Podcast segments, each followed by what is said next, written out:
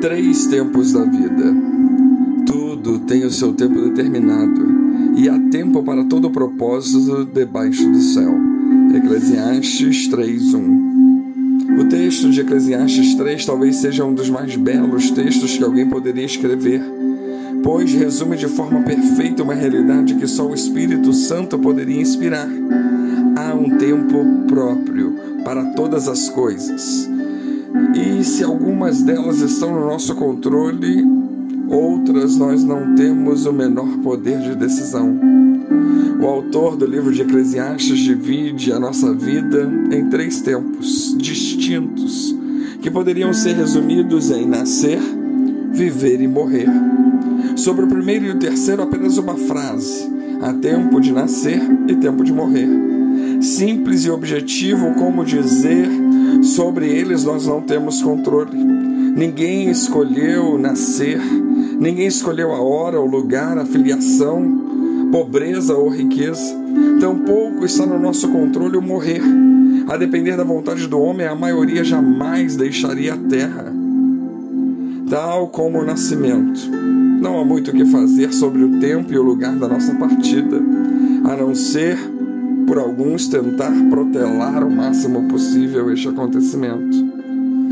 Porém, sobre o segundo tempo da nossa vida, o autor não economizou nos verbos plantar ou arrancar, matar ou curar, edificar ou derribar, chorar ou rir, prantear ou saltar de alegria, ajuntar ou espalhar, abraçar ou se afastar, buscar ou perder, guardar ou deitar fora, rasgar ou coser, falar ou calar, amar ou aborrecer, guerrear ou pacificar. Esse tempo nos foi dado para o nosso controle podemos escolher o que fazer com ele. E diante disso, precisamos refletir em algumas questões, por exemplo, estamos plantando em algum lugar? Temos semeado? O jardim da nossa vida tem alguma beleza ou o mato tomou conta? Pois não é possível colher o que não plantamos. Temos ajudado na cura ou a nossa especialidade é a morte? As nossas decisões podem matar ou curar. As nossas palavras podem matar ou curar. A nossa omissão pode matar e a nossa comissão pode curar. Temos construído ou ajudado a derribar?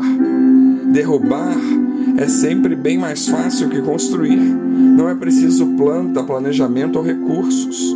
Basta um pouco, talvez, de estupidez, que é um item opcional de fábrica nos seres humanos.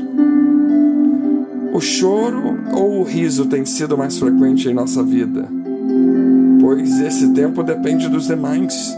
Decisões corretas nos levarão a tempos de maior alegria. Decisões erradas e ociosidade com certeza trarão mais lágrimas. Para nossa surpresa, alguém tomou de volta para o seu controle o poder de nascimento e da morte e os colocou também à nossa disposição. Se antes não podíamos escolher o tempo de nascer ou morrer, agora em Jesus já podemos escolher morrer e nascer. Fomos, pois, sepultados com Ele na morte pelo batismo, para que, como Cristo foi ressuscitado dentre os mortos pela glória do Pai, assim também nós andemos em novidade de vida. Porque se fomos unidos com Ele na semelhança de Sua morte, certamente seremos também na semelhança da Sua ressurreição. Romanos 6, 4 e 5. O que é nascido da carne é carne, o que é nascido do Espírito é Espírito. Não te admires de eu te dizer, é necessário nascer de novo. João 3, 6 e 7. Se o grão de trigo caindo na terra não morrer, fica ele só, mas se morrer, dá muito fruto. João 12, 24. Em Jesus, os dois tempos que haviam escapado ao nosso controle nos foram devolvidos através da Sua graça. Pelo mesmo Espírito, podemos escolher nascer para uma nova vida e morrer para a velha criatura. Disse-lhes Jesus: Eu sou a ressurreição e a vida. Quem crê em mim, ainda que esteja morto, viverá. João 11, 25. Há tempo de nascer e tempo de morrer. O momento exato de um e de outro não há como escolher. Viver ou morrer no nosso controle não está. Dia e hora exatos, nem pensar. Onde e de que forma, nem é bom imaginar.